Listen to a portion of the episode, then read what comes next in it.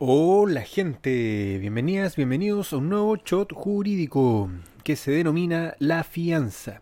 Recuerden que como sustento teórico utilizamos el libro de los profesores Troncoso y Álvarez, Contratos. En el capítulo de hoy hablaremos sobre el beneficio de división, en el contexto de los cuatro derechos que tiene el, fiador para defenderse frente a una demanda. Recuerden que son el beneficio de excusión, el beneficio de división, la excepción de subrogación y las excepciones reales inherentes a la obligación. Sobre el beneficio de división tenemos que ir al artículo 2367. Dice, si hubiere dos o más fiadores de una misma deuda, que no se hayan obligado solidariamente al pago, se entenderá dividida la deuda entre ellos por partes iguales, y no podrá el acreedor exigir a ninguno sino la cuota que le quepa. Esta división de la deuda entre los cofiadores eh, opera de pleno derecho y para que el fiador pueda oponer el beneficio de división al acreedor deben concurrir eh, algunos requisitos. Primero, que haya varios fiadores. Segundo, que los fiadores no se hayan obligado como fiadores solidarios. La fianza solidaria no da derecho a este beneficio.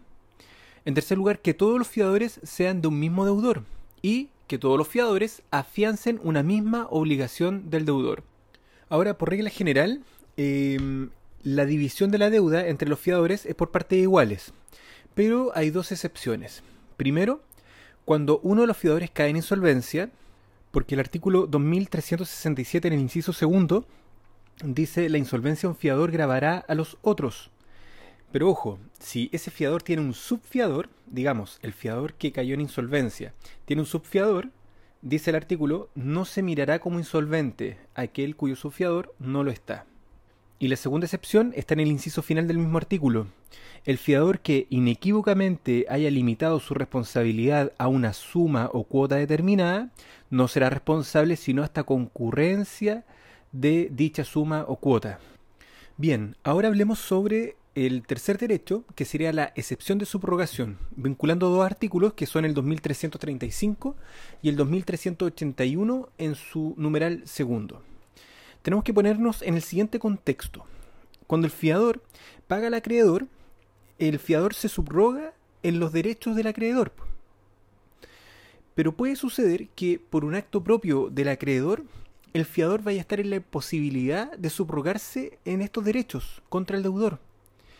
Entonces, ¿qué pasa en ese caso? El fiador tendrá derecho a que se le rebaje de la demanda del acreedor todo lo que hubiere podido obtener del deudor principal y de otros fiadores. Si el fiador pierde totalmente los derechos que podría tener contra el deudor, la fianza se extingue totalmente.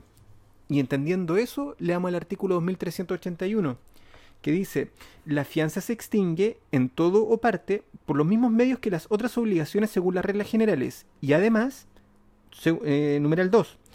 En cuanto el acreedor por hecho o culpa suya ha perdido las acciones en que el fiador tenía el derecho de subrogarse. Y finalmente, el último derecho que tiene sería el derecho a oponer todas las excepciones reales inherentes a la obligación.